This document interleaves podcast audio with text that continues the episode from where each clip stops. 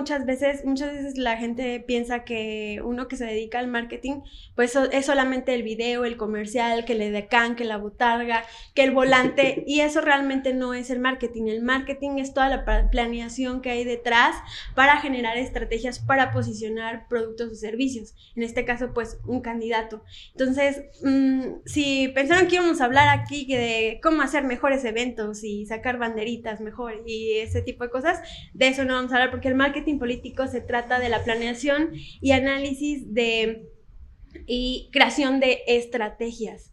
Entonces, y como siempre, las estrategias eh, requieren primero un análisis situacional de datos, que la encuesta, que, o saber como toda la parte numérica y a partir de ahí es como se toman decisiones de cómo vas a posicionar a un candidato.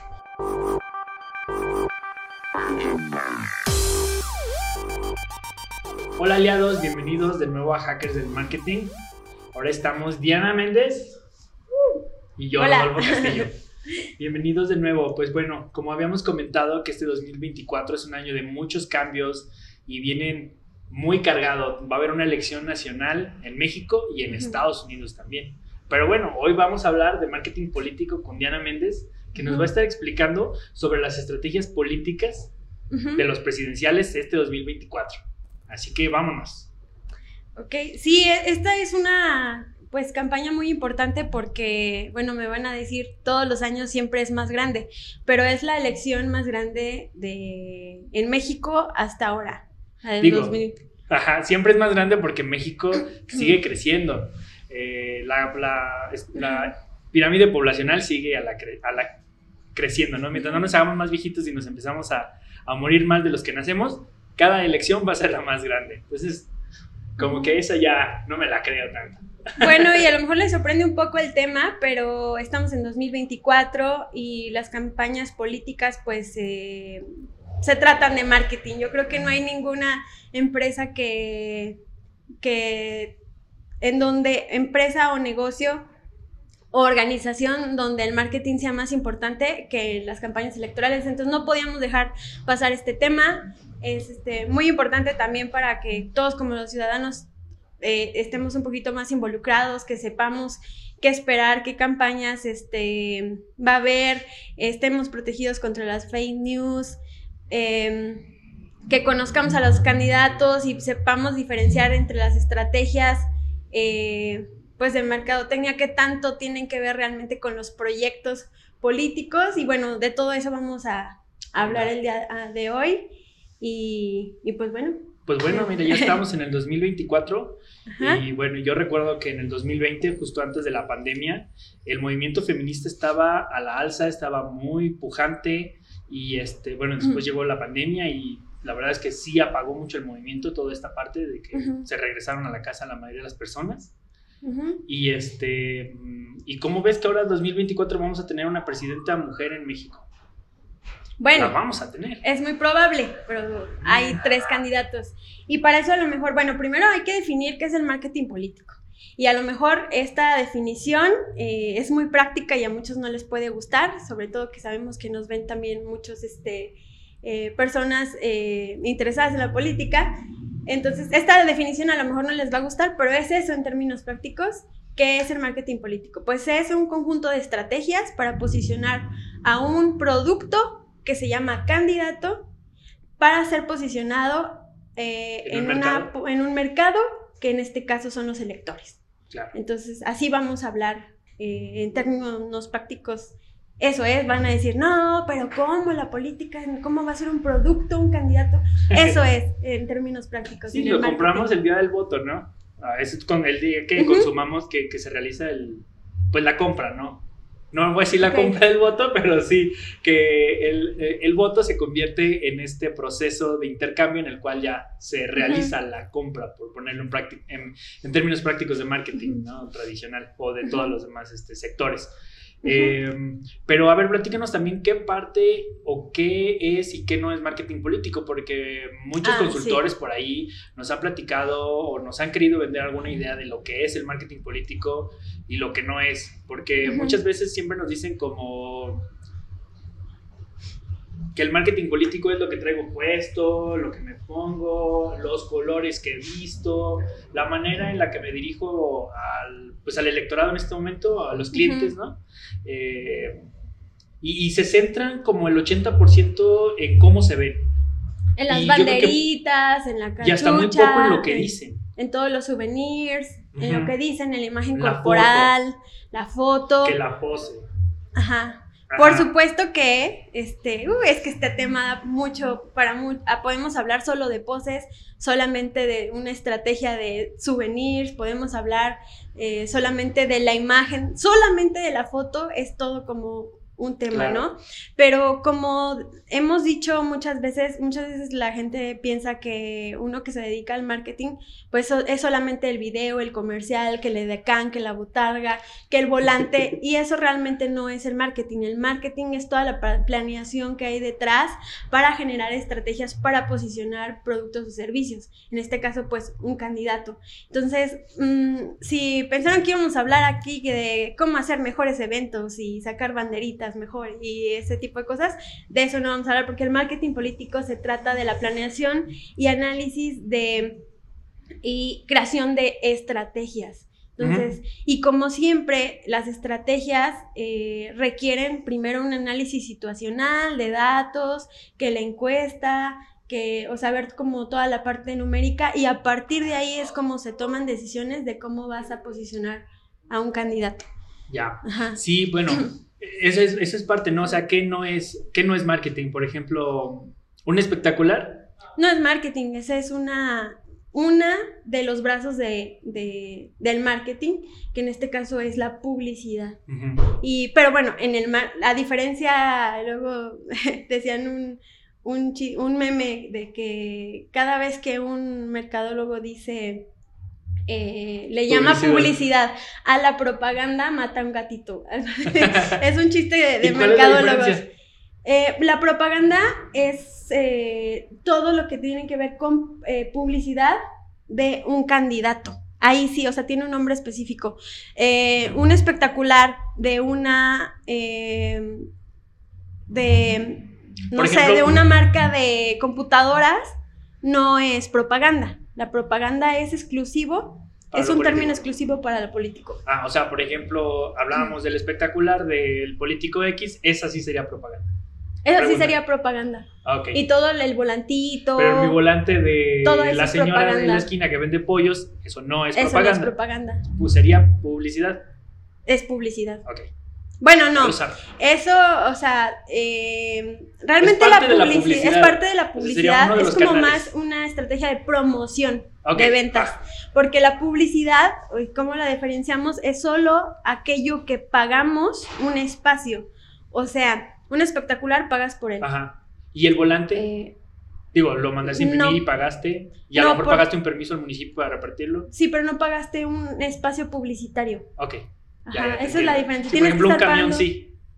Un camión sí, ese un es publicidad. También. Un espacio en la televisión. Sí. Un espacio en Facebook. Eh, sí, si lo pagaste, sí. Sí, sí, sí. Ajá, Estamos hablando de anuncios, de ads, de ads. Ajá. Ajá. Ajá. ok, ya, ya. No, excelente, porque sí, luego por ahí todo el mundo dice, le vengo trayendo la propaganda del internet. Sí, no, no, no, no. propaganda es solamente para, para lo político. Entonces hoy sí vamos a hablar de propaganda. Hoy sí vamos a hablar de excelente. propaganda. ¿Y luego? ¿Qué más propaganda tenemos por ahí? bueno, eh, yo, a mí me gustaría como, como todo estratega, siempre tiene que ver eh, cómo está el análisis de la situación, cómo está el, pues las estrategias de los candidatos eh, rumbo a 2024. Todavía estamos en, se acaban de terminar las pre-campañas. Y vienen las campañas y ahora sí vamos a ver mensajes más agresivos. Este, ahorita es pre-campaña, ¿no? Sí, que aún así... ¿Para quién? Digo, pre-campaña de un candidato único. Bueno, sí, la verdad es que. ¿Contra quién estaban peleando? ¿Contra el aire o contra quién? La verdad es que sí está medio tramposillo ese asunto. Pero bueno, ahorita no, ese no es el tema. El tema es que ya nos dejaron ver un poco por dónde va a ir su campaña, pero todavía no hemos visto sus campañas. Sí. Eh, ahorita se supone que esto de las precampañas era para los procesos internos, donde van a elegir quiénes son los candidatos. Claro. en teoría, o sea, debieron de haber, por ejemplo... Todos declinaron, creo. Ajá, debieron de haberse hecho pre-campaña todos los posibles candidatos, pero eh, unieron fuerzas para no... Pues para hacer una campaña antes, la verdad. es la, hay que decirlo. Se adelantaron. Eh, sí, o sea, juegan con las leyes y con los vacíos legales y eso, no puede no estar bien, pero bueno, así se, lo hacen. Y está permitido. O sea, podrá ser moral o no, ético o no, pero está permitido. Así es.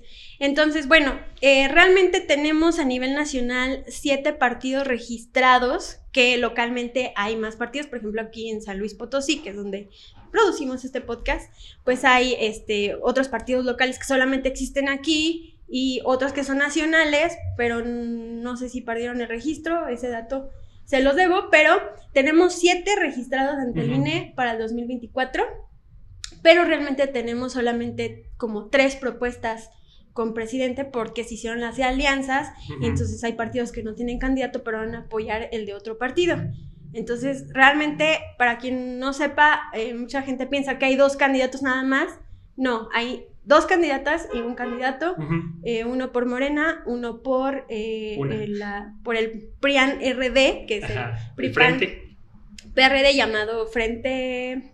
Amplio o algo así. Frente Amplio y eh, que, va eh, representado por Xochitl Galvez y está Movimiento Ciudadano, ¿no? Que acaba de sacar ahí ya muy este, barriéndose a última hora su presidenciable porque le tiraron al, al que tenía primero, que, era este, Samuel. García, de, que hoy gobernador de Monterrey. Y eh, ahorita tiene a Álvarez Maínez. ¿Quién es él? Pero bueno, Primero vamos a ver. poco conocido. Que hay siete partidos. Hay siete partidos, pero tres propuestas. Entonces, más o menos tenemos de que un partido representa dos, perdón, un candidato representa 2.3 partidos. 2.33 partidos. Ah, sí, más o menos. Ajá. Nada más que aquí, bueno, la diferencia, el único que va solo es Movimiento Ciudadano y todos los, bueno, los, otros van de tres y tres. las otras candidatas van de, tres y tres más los que se le sumen localmente en cada estado. Ok, ya. Este, pero sí, tres y tres. Entonces, em, pues bueno, vamos a analizar un poquito qué te parece la, pues cuál es la propuesta eh, de, pues de cada, de cada partido y de cada candidata. ¿De mayor a menor o de menor a mayor? Como gustes. Primero las damas. Para la que quieras.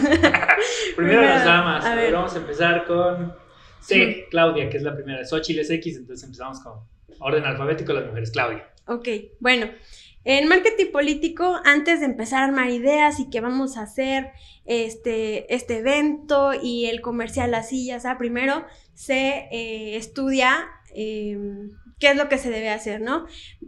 hay diferentes estrategias en marketing político. Una de ellas em, es la que aplica la candidata de Morena, Claudia Sheinbaum, que como, como vas en los primeros lugares en las encuestas, pues muchas veces lo que te conviene es hacer estrategias que sumen otros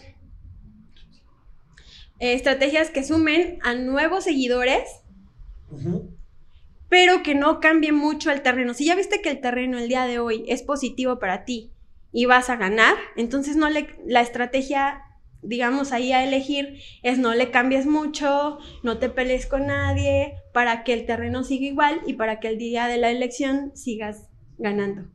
Entonces ahí es como no le muevas mucho, pero este, y obviamente tratar de, de obtener más, más votantes.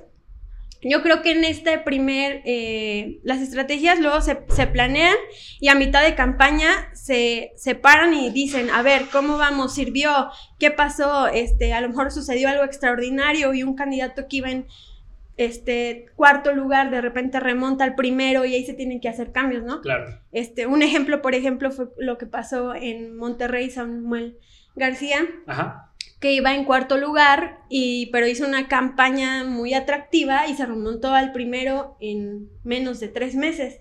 Entonces ahí todos los partidos enloquecieron y pues, así como empezaron las cosas, se cambiaron. pero son casos atípicos, realmente no, no veo que eso vaya a suceder en esta elección, o por lo menos no hemos visto ese factor atípico, aquello extraordinario que podría surgir y que pudiera cambiar. Faltan ver las campañas de ataque que van a sacar. La, sí, ella... De desprestigio y de... Lo que va a pasar con Sheinbaum es que va a estar siendo atacadas por todos los demás. Sí, para poderse subir a algo. Y para poder restarle, restarle puntos. Que eso es lo que quieren. En el caso, y es lo que está haciendo, por ejemplo, la candidata del Frente Amplio, que es bueno, Galvez. Primero estábamos con Claudia. Bueno, hasta ahí. Vamos a hablar de la estrategia de Claudia. Pues es un poco mantener el, mantener el status quo. El ajá, como está. Y obviamente eh, que no me quiten y ganar más seguidores. Que es lo que hizo en la pre-campaña y creo que sí le, sí le funcionó. En el caso de Xochil Galvez, eh, la estrategia es más de. Eh, bueno, ahí su estrategia como de marketing es mantener el voto duro del PAN para que no se vaya, Ajá. ¿no? Porque pues, es una estrategia también armada por un, partido para, para seguir por lo menos que permanezcan los privilegios opuestos que ya tienen. Ya. ¿no? En, por ejemplo, a nivel nacional hay nueve gobernaturas que se van a, volver a elegir en, esta, en este 2024 y de esas nueve, seis pertenecen a Morena.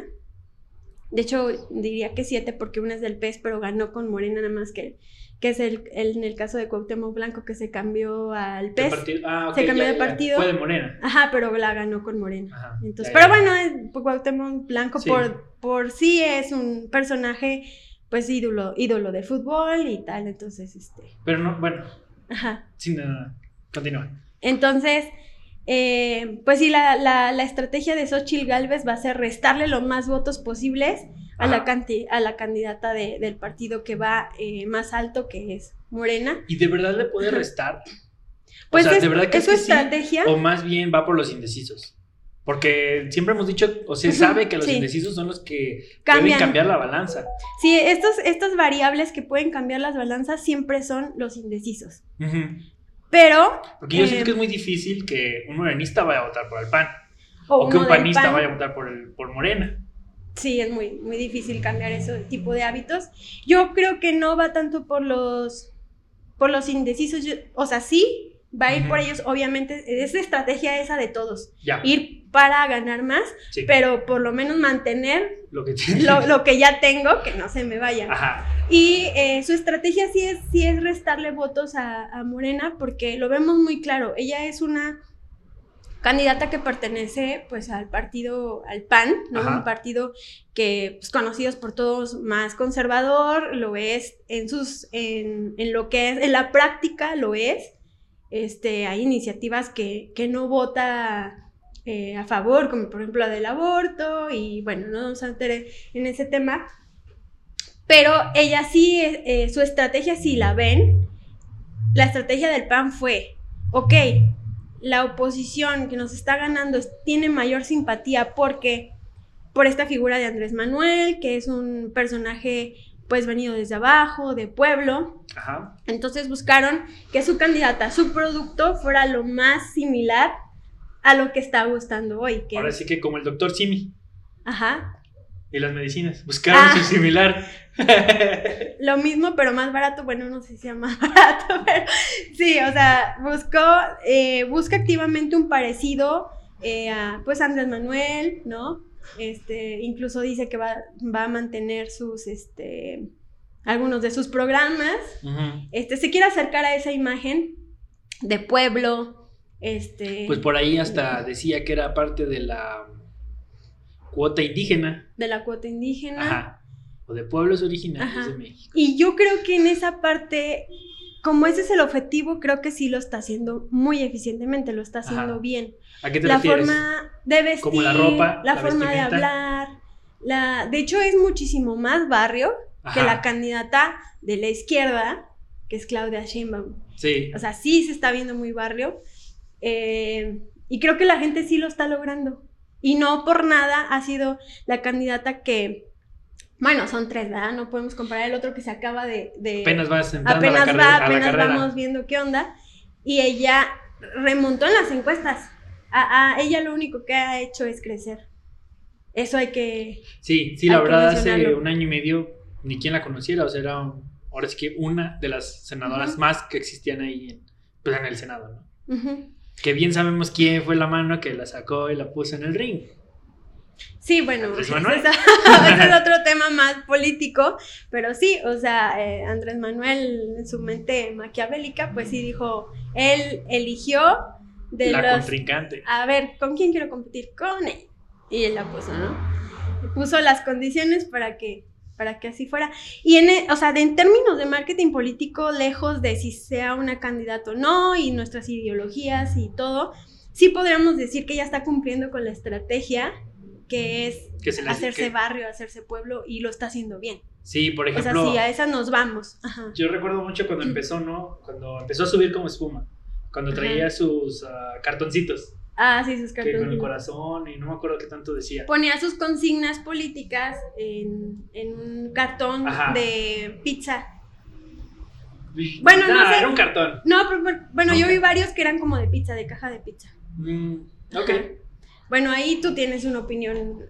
Sí, claro. una observación sobre eso. Esos, esos cartones estaban tan bien hechos que, o sea, no puede ser que cualquier persona o ella eh, los haya hecho. O sea, la verdad es que ahí tiene, pues ya sea un rotulista o a lo mejor hasta son impresos. Vete a saber porque se ven muy bien, o sea, están muy bien hechos. Y esa es parte de la estrategia de de comunicación, que es parte del marketing, que le está funcionando muy bien y con eso se veía barrio, la gente conectaba, porque haz cuenta que es como que si tú nada más agarraste, como muchas veces, ¿no? En algunos este, meetings eh, políticos llegan con la cartulina, entonces como que ella se parece un tanto a ti que sales con la cartulina, entonces te identificas. Sí, y si lo cumple. Pero si lo analizas bien. Se ve de barrio, se ve más cercana a, la gente que la candidata de la izquierda del partido líder de la izquierda.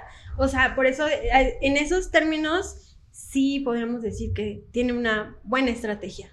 Que también yo opino que hmm. Claudia este, ha cambiado mucho su tanto su lenguaje corporal como su manera de dirigirse a pues al electorado, a sus, a sus clientes, ¿no? Yo recuerdo que al principio cuando salió sí tenía como que, ahora sí que voy a decir que el, el, el, ceño fruncido, como que la veía como molesta, como si fuera, como si le costara, como si se le dificultara socializar, por así sí, decirlo. Sí, sí. Y, y, he visto, ahora sí que voy a ponerlo como en términos de, de, de, de libreto, de script, he visto un desarrollo de personaje en el cual pasó de ser esta mujer hasta como molesta a una mujer que ya, este, como que conecta, que, que ya habla con las multitudes, que, que, sí las entiende. La verdad sí, sí, sí se lo, se lo aplaudo porque sí ha, cambiado, porque de haber seguido como seguía, yo creo que sí le hubiera restado mucho. Iba para allá. Sí, Sí, porque pues se puso como, o al principio sí era así como la mujer inalcanzable, ¿no? No sabíamos mucho de ella. Sí es una mujer científica y tiene un chorro de preparación y tal, pero ¿cuánta gente lo sabíamos realmente? O lo puedes expresar, o sea, ¿cómo puedes expresar esas puedes expresar esas cosas? A menos que te pongas aquí los de pluma, ¿no? Ajá. Pero sí, yo creo que poco a poco se ha ido como, y rápido, o sea, sí aprendió rápido que bueno, yo creo que Claudia Sheinbaum, o bueno, esta parte de lo que comentaba, ¿no? Del desarrollo de personaje fue debido al a, que la competencia se le estaba acercando, ¿no? Que Xochitl Galvez estaba conectando con estos cartones, con esta manera de barrio de comunicarse con la gente. Ella estaba más conectando con la gente, como tú dices, o sea, estaba hablándole más a su electorado que la misma Claudia, entonces tuvo que aplicarse y ponerse las pilas. Eh, desconozco, bueno, no, estamos ahí como que en el equipo de, de campaña cercano, ¿verdad? como para saberlo. Pero sí lo logró, o sea, sí. No, sí, sí, sí, lo identifico, obviamente, claro. Sí. Y este. Y, y sí, logró soltarse, sus discursos son más fluidos, más este. Conectan, este, ya se gritaban. Ya conectan, sí, porque antes era así como. Antes era como un monólogo. Ajá. Y ya se le ve este, más segura eh, más este como entusiasta, ¿no? Que eso también era algo que, como que le faltaba y ahorita ya, ya lo logró. Sí le dio ese giro a su campaña. Sí, sí, sí, yo sí lo notaba, o sea, yo sí, sí me di cuenta. Eh, ¿Y qué más podemos decir de Xochitl Galvez antes de ir con, Con, con el desconocido. Digo, yo ni lo conozco. O sea, de verdad no tengo Yo ni una foto en mi mente. No, pero es muy, o sea, sí podemos hablar de Movimiento Ciudadano, de la estrategia Claro. como partido, que también, este, pues es muy buena. Em, pues de Xochitl Galvez, em, yo creo que aquí... hablando de que la vestimenta, de que conecta con la gente. eh, estamos, estábamos hablando de cómo habla, como Ujú. también esta campaña de que iba a quedarse en las casas de las personas, que no sé si así fue o no. Bueno, ahí yo veo, eh, en cuanto a Xochitl Galvez, varias áreas de oportunidad, que... Pero si quieres, igual hablamos sobre las áreas de oportunidad de los tres luego, o, o ya de una vez. Eh, Bueno, porque el, el área de oportunidad, Ajá. ya, ¿verdad?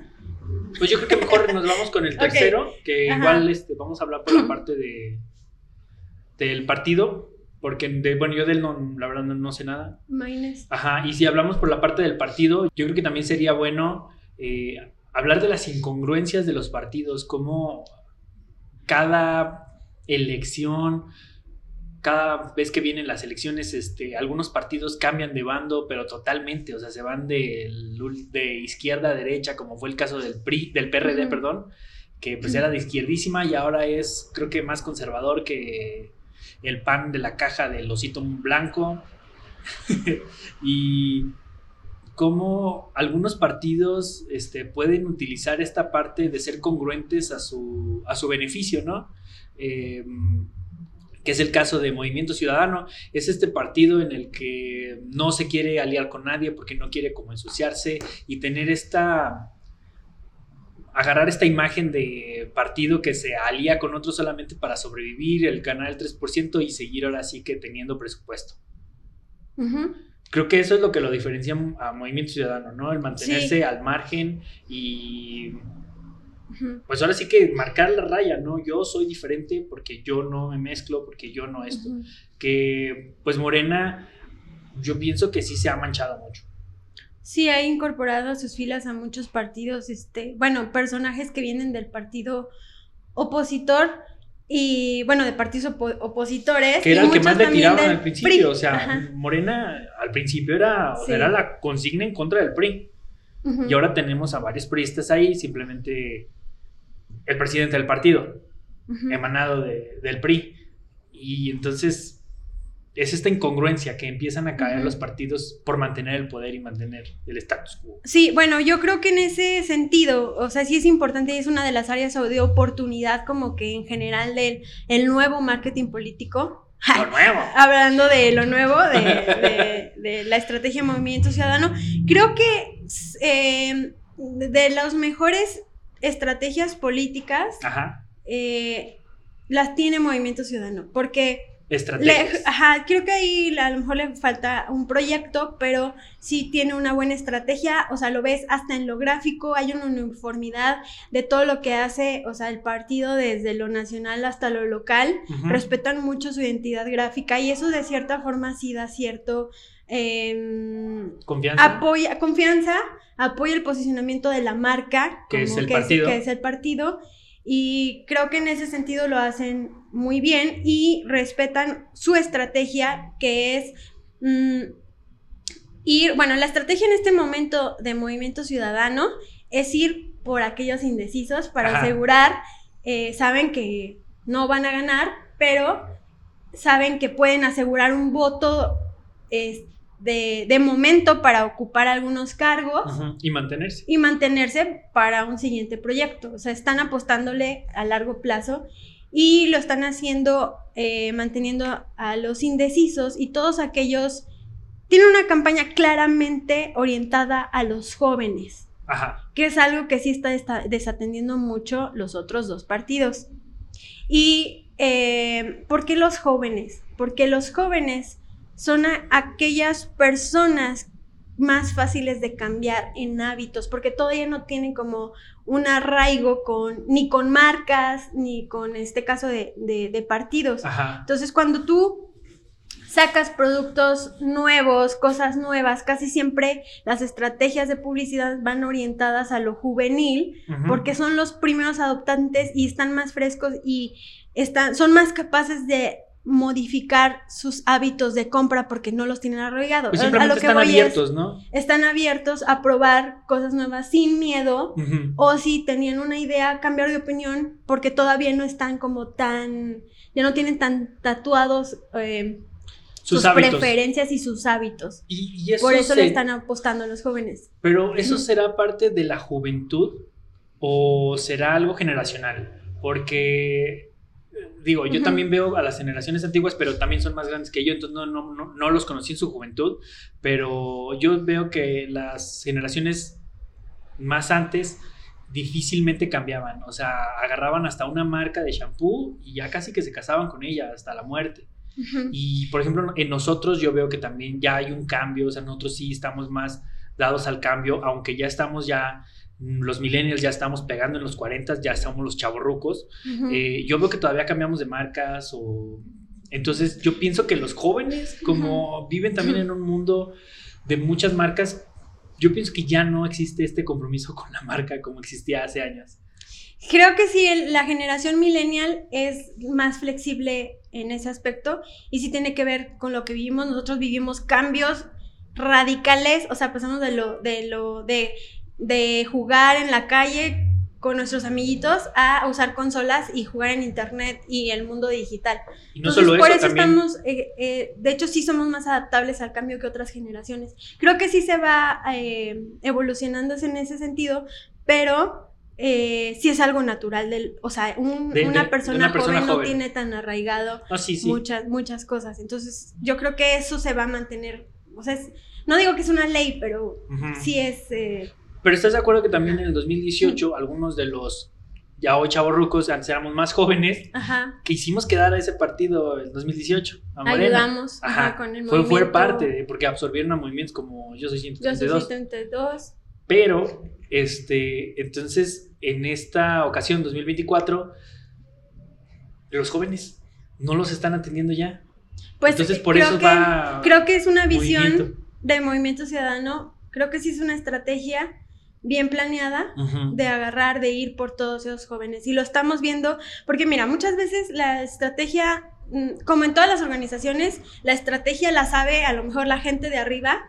Y conforme la van bajando, se va diluyendo. Ahora sí que como el teléfono descompuesto, ¿no? Es como teléfono descompuesto. Entonces, por eso eh, yo creo que en lo nacional tienen bien clarísimo cuáles son los objetivos. Y después, o sea, ya la estrategia nacional súper clara, pero luego llega a los estados y luego llega a los municipios y luego llega a los ejidos. Entonces se va diluyendo y no se sabe muy bien por qué. Por eso, bueno, los partidos tienen que trabajar mucho en la comunicación interna, bueno, todas las organizaciones. Sí, todas. Ajá, para que se mantenga como esa estrategia lo más pura eh, posible. Y creo que sí están cuidando mucho esa parte. Por eso yo pienso que sí, Movimiento sí cuida mucho su estrategia de marketing porque sí está yendo a buscar influencers, mm, sus para llegar a esta demografía. Para llegar a esta... A este electorado joven. Y comprometerse con la parte de lo nuevo, ¿no? O sea, y esa es la principal área oportunidad, por ejemplo, de... O sea, ellos no van a ir a rescatar este, políticos viejos. No. Porque son lo nuevo. O sea, esa sería la incongruencia de, eso, de ese partido. Que vayan a levantarle la mano a un político de antaño. Ahí está que prefieren poner un presidenciable a un, su candidato a la presidencia. Desconocido. Pues sí, es, eso no es muy popular. Viene de, fue diputado federal. Por, y, por, mismo movimiento. Ciudadano, fue, pero empezó su militancia en el, en el partido en el 2021. Ah, O sea, tiene poco, realmente no tiene así mucha historia, al menos conocida. Ya. ¿no? Eh, puede ser que haya sido muy eficiente en puestos eh, como más underground, ¿no? Que son más partidistas, no tanto frente al reflector como Xochitl, que participó muy activa en la campaña de desde Fox, desde Fox. Ajá. Y viene de una senaduría, que ya traía cierto, cierto reflector. Oye, pero regresando a la parte de la estrategia de marketing, de movimiento ciudadano, y tocaste un tema muy importante, eh, lo de la imagen. Eh, dijiste que es congruente, que no se diluye, que, es más, pues congruente, ¿no? O sea, que sí se, que se mantiene. Por ejemplo, hace poco vi, de hecho ayer o hoy, no recuerdo, vi un anuncio, un espectacular de un, de, un presidenciable, pero municipal. este, y sí veo esa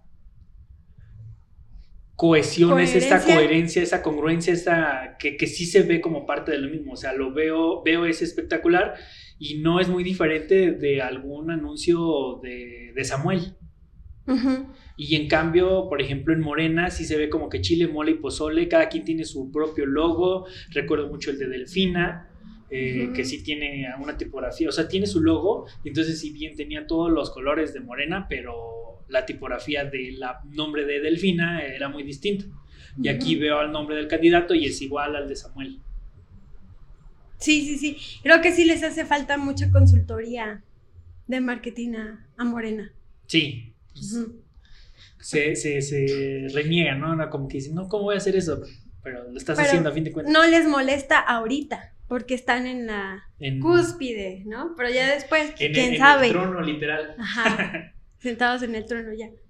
Pero eh, sí, esa, esa congruencia de la que hablas es importante porque en el caso de Xochitl yo creo que es una buena candidata, o sea, otra vez, diciéndolo en el sentido de que cumple con la estrategia, lo está logrando bien. Está, está, levantando mucho. Ajá.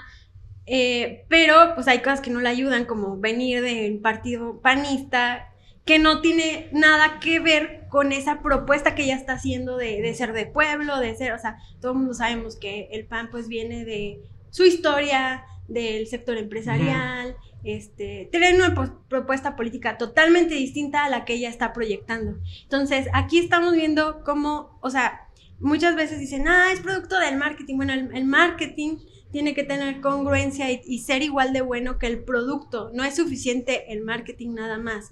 Porque, y menos ahorita, que estamos en una eh, era digital donde es era, antes era muy, muy fácil crearle una personalidad a un candidato, crearle una propuesta, era súper sencillo porque nada más ibas con las televisoras y porque no había otros medios de información, con los periódicos, las, las, las televisoras, mientras tuvieras la posibilidad de pagarlos, los pagabas y este. Y les decías, me vas a hacer estas preguntas. Me vas a hacer estas preguntas. Y ahorita ya no hay tanto guion, en el teleprompter ya no. O sea, hay cámaras por todos lados.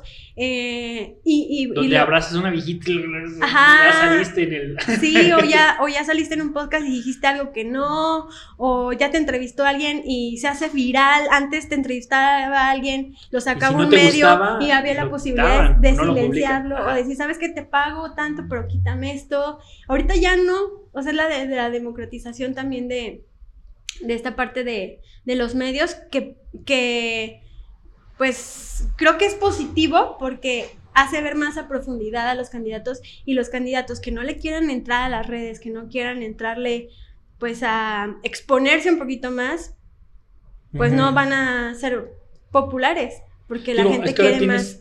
Ahora tienes más posibilidad de cuestionarlos, ¿no? De, de, saber más de ellos y a la vez pues cuestionar lo que están haciendo, lo que están pensando y lo que dicen.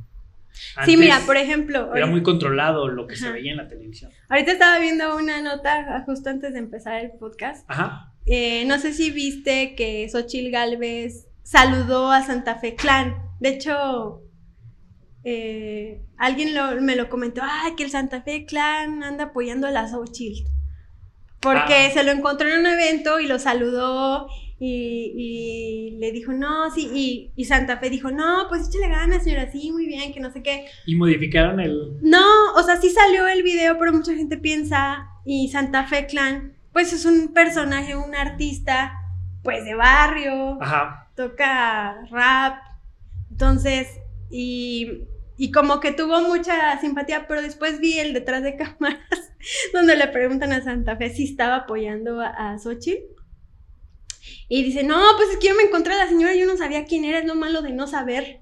Porque, porque pues yo no sabía. Ajá, yo muchas gracias. Fan. Ajá, y después dijo él que no, que él ni Y después lo vi en internet y dije, ah, esa señora era conocida. Ajá, ni la topaba, creo que dijo. Oh. Entonces, o sea, a esto me refiero que la congruencia y la ser este auténtico es es preferible, o sea, hay personajes que son, bueno, tan auténticos, no, no quiere decir que correcto, pero es preferible ser auténtico para generar congruencia y siempre habrá alguien que te va a, comprar. y quien no te va a querer. y quien no. O sea, ¿qué personajes auténticos pues Trump dice las cosas así y tiene su, electorado arraigado, que no es correcto, no, a lo mejor a mí lo personal para nada me simpatiza. Ajá, discrepo, pero, lo tiene. Eso es tener una propuesta, que fingir ser algo que no, que no eres. Yo creo que es la principal área de oportunidad de, pues de todos en general.